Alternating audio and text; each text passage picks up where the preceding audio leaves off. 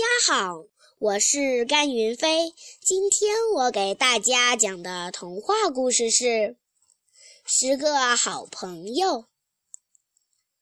朱自强的同桌总是收拾得很整洁。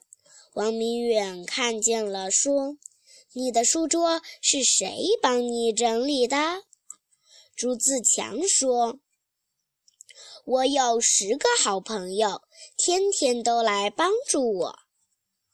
王明远惊奇地说：“咦，你有十个好朋友，我怎么从来没有看见过呢？”朱自强哈哈大笑，王远明也笑着说：“好好，原来你是在骗我，我可不答应。”朱自强忙伸出十个手指头，说：“你看，你看，这不是十个好朋友吗？”